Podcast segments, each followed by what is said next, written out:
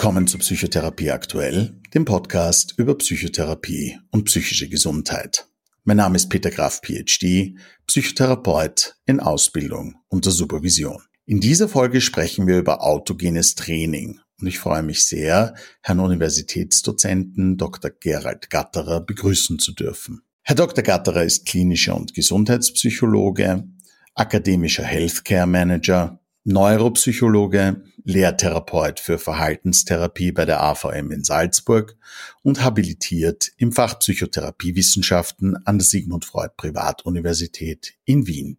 Er absolvierte Fortbildungen in dialektisch-behavioraler Therapie, katatymimaginativer Psychotherapie, Schematherapie und autogenem Training.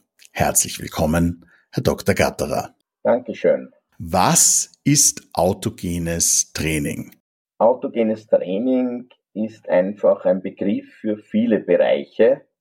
Und zwar einerseits für eine Entspannungstechnik, die der Herr Schulz entwickelt hat, ausgehend von der Hypnotherapie, aber auch eine psychotherapeutische Methode, autogene Psychotherapie, die hier auf diesem autogenen Training aufbauend eine psychodynamische Psychotherapieform darstellt wo zusätzliche Elemente integriert werden, wie bildhafte Vorstellungen, Erlebnisse und natürlich auch psychodynamische Interpretationen.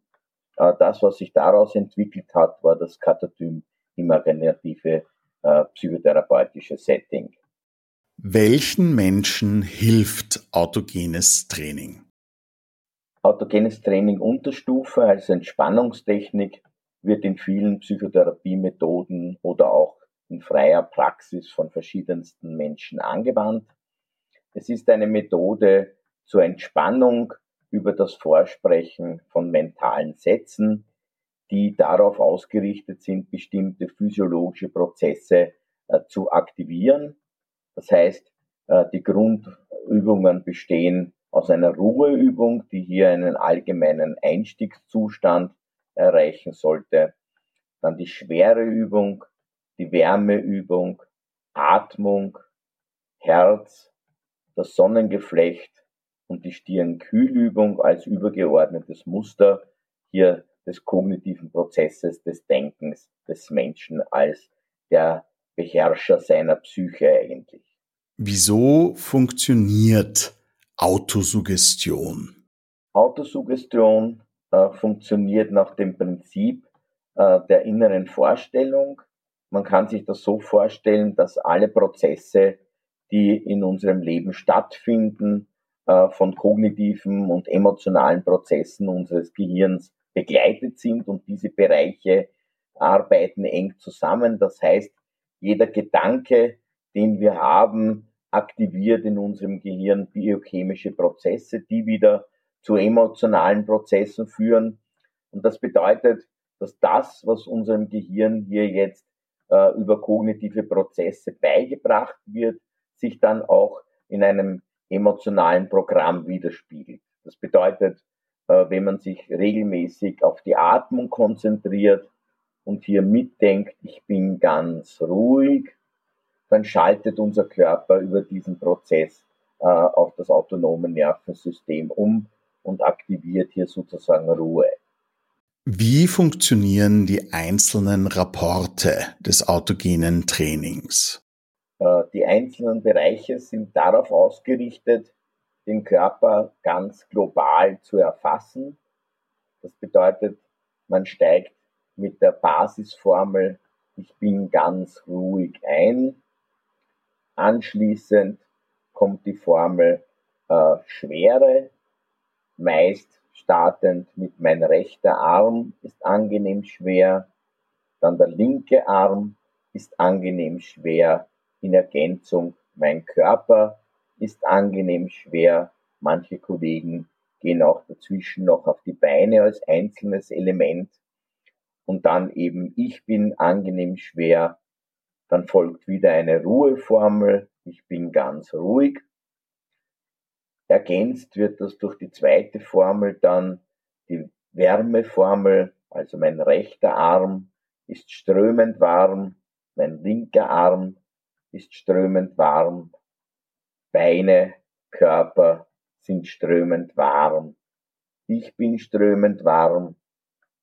Dann kommt wieder eine Ruheformel. Dann kommt die Herzübung oder die Atemübung. Das ist manchmal variiert, nämlich mein Herz schlägt ruhig und gleichmäßig, beziehungsweise Atmung ruhig und gleichmäßig, dazwischen wieder eine Ruheformel. Und dann als Abschluss das Sonnengeflecht, also der Solarplexus, also der Bauch mit einem Sonnengeflecht ist strömend warm, dann wieder eine Ruheformel und zum Abschluss eben äh, die Stirnkühlübung, Stirn angenehm kühl. Manche Personen haben bei dieser Stirnkühlübung äh, unangenehme Gefühle, dann sollte man diese Übung eher durch eine Stirn angenehm entspannt Übung ersetzen, weil diese Übung manchmal auch Kopfschmerzen bewirkt. Abschluss ist wieder, ich bin ganz ruhig. Normalerweise lernt man diese Übungen äh, aufgeteilt auf fünf, sechs Einheiten, das heißt sozusagen immer eine Einheit, also Wärme, Schwere, Atmung, äh, als ein Block und das eine Woche lang und dann nimmt man die nächste Übung äh, hier dazu. Das Ziel ist ein ganzheitlicher Entspannungszustand des Körpers. Wesentlich ist, dass man nichts erzwingt, die Formeln einfach innerlich gedanklich vorsagt, sich jetzt durch Gedanken, die kommen, nicht ablenken lässt oder sie wegschiebt, sondern einfach diese Gedanken durchziehen lässt und damit einen Zustand der Akzeptanz auch hier da herstellt und das dann in weiterer Folge zu diesem Entspannungszustand führt. Wieso wirken gerade Schwere und Wärme entspannend? Unser Körper hat automatische Programme, auf die er sozusagen reagiert. Äh, und Schwere und Wärme sind sehr stark assoziiert äh, mit einem Entspannungszustand in der Muskulatur. Und dadurch ergibt sich natürlich hier, wenn diese Formel gesagt wird, dass damit verbunden hier auch dieser Zustand in der Muskulatur erzeugt wird. Das Prinzip kennen wir auch von anderen Bereichen. Also wenn man etwas sieht, äh, was Spannung erzeugt, dann spannt unser Körper sich automatisch an. Das sind so auch diese Spiegelneuronen, die hier aktiv werden. Auch emotionale Prozesse laufen über solche unbewussten Erkennungsmuster und das wird halt hier beim autogenen Training genützt und ebenso die Wiederholung. Das heißt, Dinge, die regelmäßig wiederholt werden, prägen sich dann natürlich in unserem Gehirn stärker ein, werden zu einem Automatismus und können dann auch in jeder Situation automatisch abgerufen werden. Wie unterscheiden sich Grundstufe, Mittelstufe und Oberstufe des autogenen Trainings? Die Grundstufe besteht, wie bereits gesagt, aus diesen Basisformeln äh, und wird dann eben ergänzt äh, durch Zusatzformeln, die sich hier auf bestimmte Bereiche beziehen, wie etwa zum Beispiel der Bereich der Entspannung, der verstärkt werden könnte, oder auch äh, bestimmte physiologische Prozesse, die hier jetzt positiv angesprochen werden sollten. Das heißt, diese Zusatzformeln sind darauf ausgerichtet, hier einen Zustand, der unangenehm ist, durch einen Alternativzustand, der hier jetzt positiv ist, zu ersetzen, aber ohne hier einen direkten Zwang zu, er, äh, zu erzeugen, beziehungsweise äh, die negativen Gefühle anzusprechen. Also praktisch wäre das etwa, eine Person hat Probleme äh, mit dem Stuhlgang, er hat immer wieder Verstopfung, es schmerzt, wenn die Person ausscheidet, dann wäre hier etwa eine Formel, die man gemeinsam mit dem Patienten erarbeitet, die darin besteht, dass der Patient sich etwas sagt, Stuhlgang entspannt und locker oder Stuhlgang weich und angenehm, so dass eben das erzeugt wird, was man als Endzustand hier erreichen möchte. Psychotherapeutische Aspekte des autogenen Trainings, wie sie dann in der autogenen Trainingspsychotherapie verwendet werden, gehen hier noch einen Schritt weiter. Hier werden dann auch emotionale Aspekte wie Farben, Formen, Erinnerungen über das autogene Training abgerufen und hier auch in die Therapie inkludiert, beziehungsweise diese Dinge, die hier kommen, auch psychodynamisch interpretiert und auch moduliert. Bei welchen psychischen Problemen und Störungen ist autogenes Training besonders gut geeignet? Autogenes Training wurde ursprünglich primär dazu entwickelt, äh, psychosomatische Beschwerden und so klassische äh, neurotische Zustände zu behandeln. Äh, klassische neurotische Zustände ist ein Begriff aus der traditionellen Psychoanalyse, die Neurose als die psychische Erkrankung, die jetzt erworben wird im Gegensatz zur Psychose, die traditionell in früherer Zeit als genetisch bedingt wahrgenommen würde. Das heißt, das autogene Training äh, soll etwa bei Angstzuständen, äh, bei leichten zwanghaften Erkrankungen, bei körperlichen Symptomen, die hier jetzt auftreten, auch bei sexuellen Störungen und auch bei diversesten Zustandsbildern, die hier jetzt sozusagen ein unangenehmes Gefühl erzeugen, eingesetzt werden. Bei depressiven Erkrankungen äh, und psychotischen Störungen äh, sollte man sehr vorsichtig sein, weil hier diese Formeln mit Schwere und Wärme äh, auch bei depressiven Menschen den Zustand der Depression verstärken könnten, beziehungsweise bei Menschen mit psychotischen Erkrankungen hier ein dissoziatives Element auftreten kann. Das heißt, diese Personen nehmen ihre Realität teilweise schon ganz anders wahr, als sie tatsächlich ist.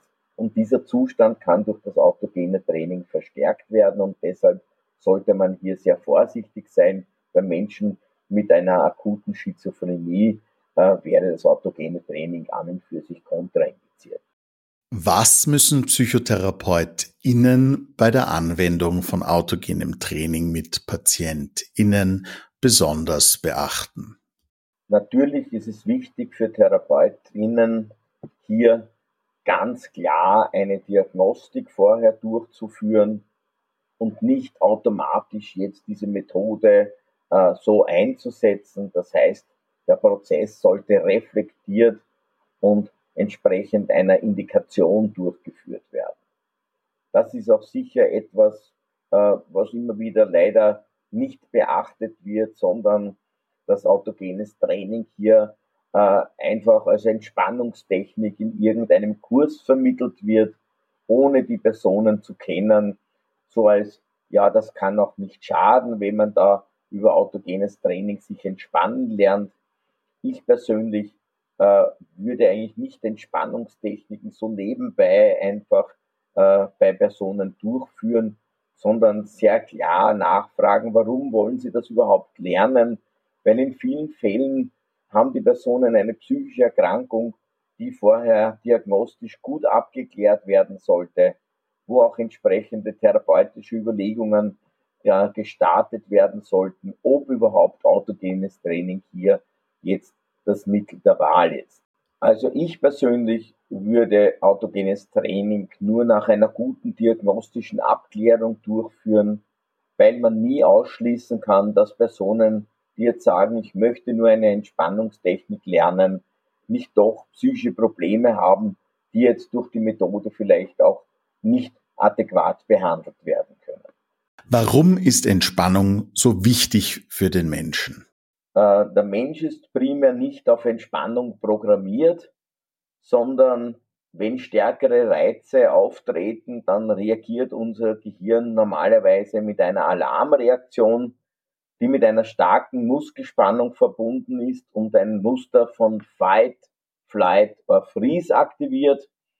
Äh, und das ist etwas, was in vielen Bereichen dazu führt, dass man Probleme nicht adäquat lösen kann, weil dieser Zustand dann dazu führt, äh, dass der Bereich unseres Gehirns, der jetzt nicht emotional ist, sondern primär für das Denken zuständig ist, nicht adäquat funktioniert. Wenn die Emotion sehr stark durchkommt, ist das Denken eigentlich nicht mehr richtig möglich. Und Entspannungsübungen helfen hier, diesen emotionalen Teil äh, zu kontrollieren, äh, diesen Teil auch zu modulieren, zu verändern, adäquater zu nützen. Und deshalb ist es hier ganz wichtig, äh, Entspannung zu lernen. Welche Alternativen gibt es für Menschen, denen autogenes Training besonders schwer fällt? Entspannung kann auf verschiedenste Art und Weise erreicht werden. Ein wesentlicher Faktor ist der Einfluss auf unser Gehirn, auf die Biologie. Und hier eignen sich natürlich alle motorischen Übungen, die hier zur Entspannung führen. Am bekanntesten ist sicher die progressive Muskelentspannung nach Jacobson. Diese funktioniert nach dem Prinzip der bewussten Anspannung, sich auf das Anspannen einzelner Muskelpartien zu konzentrieren und dann das bewusste Entspannen und dadurch entsteht ein Kontrastphänomen, welches sozusagen hier dem Gehirn vermittelt, ich kann meinen Spannungszustand, egal wie stark ich angespannt bin, auch jederzeit selbst beeinflussen.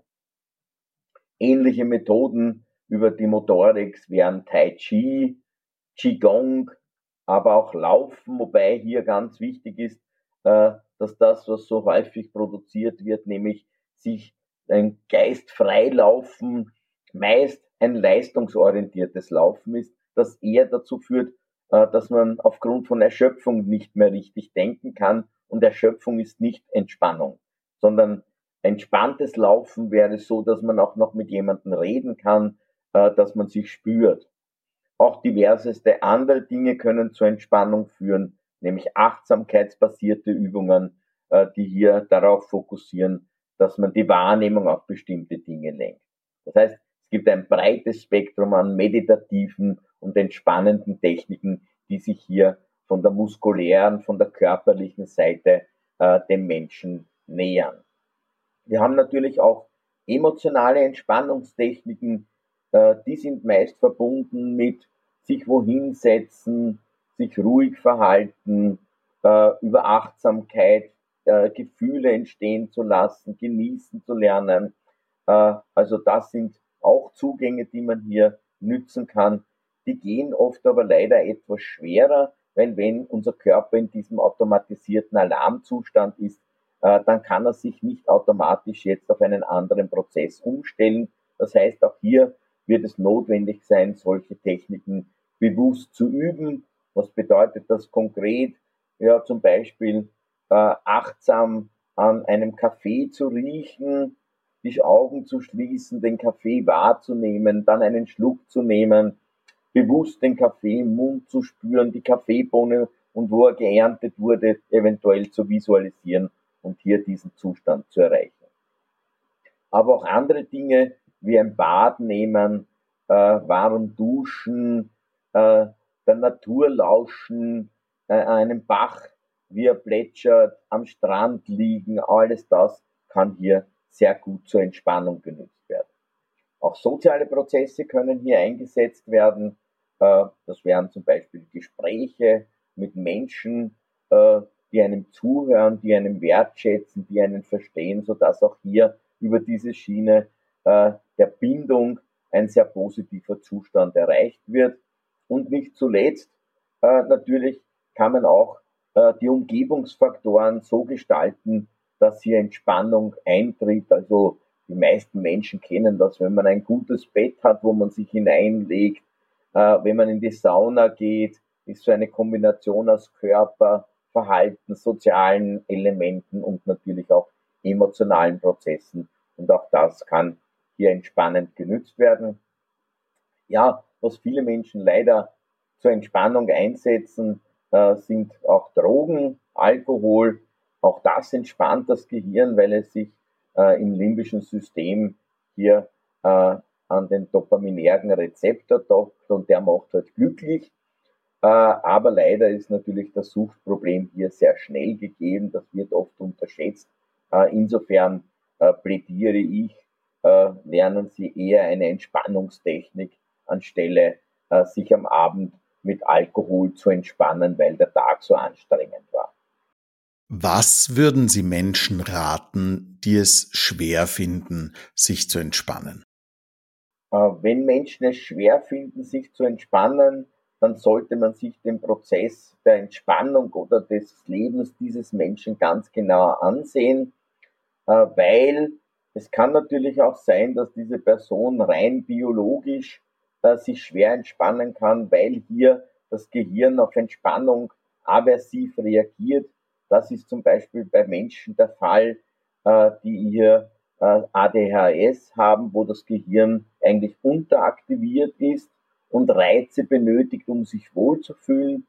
Diese Menschen ist leichter, wenn sie laufen gehen, als sich irgendwo hinzusetzen, weil sich hinsetzen genau äh, die gegenteilige Wirkung hat. Aber gleichzeitig sollte man trotzdem lernen, dann hier über das Laufen langsam auch einen Entspannungszustand aufzubauen, der auch dann übergeht zu einem Prozess der direkten Entspannung.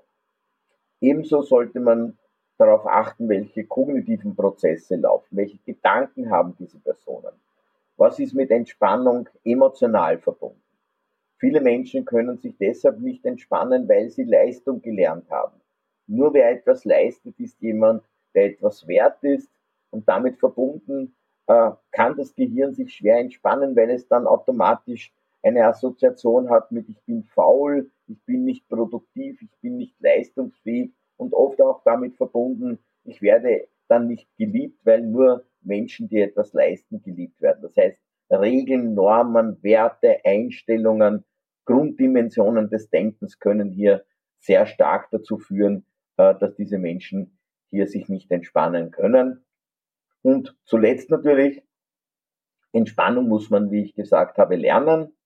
Habe ich das nie gelernt, äh, dann gibt es dieses Programm nicht. Das ist so wie, wenn ich nicht gehen gelernt habe in frühester Kindheit, dann wird es immer schwieriger, gehen zu lernen. Das ist auch bei Entspannung, wenn ich mein ganzes Leben auf Stress ausgerichtet habe, dann brauche ich natürlich länger, um hier einen Entspannungsprozess überhaupt emotional in meinem Gehirn zu speichern und dann auch in Situationen, wo ich es benötige, abzurufen. Was würden Sie Menschen raten, die mit dem autogenen Training beginnen möchten? Also ich würde diesen Menschen raten, einen Psychotherapeuten oder eine Psychotherapeutin oder einen klinischen Psychologen oder eine klinische Psychologin aufzusuchen, also Personen, äh, die hier auch von ihrer Berufsausbildung diese Technik gelernt haben, äh, auch äh, gesamt den Menschen hier wahrnehmen.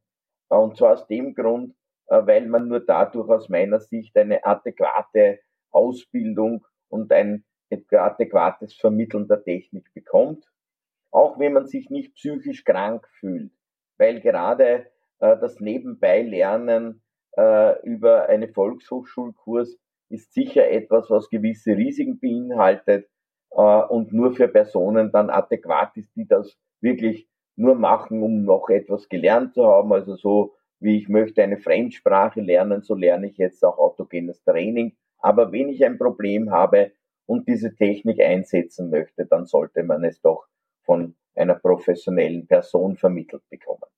Ja, Herr Dr. Gatterer, dann darf ich Ihnen an dieser Stelle ganz herzlich danken, dass Sie sich heute Zeit genommen haben, um mit mir über dieses wichtige und spannende Thema zu sprechen. Vielen herzlichen Dank. Gerne, Dankeschön auch.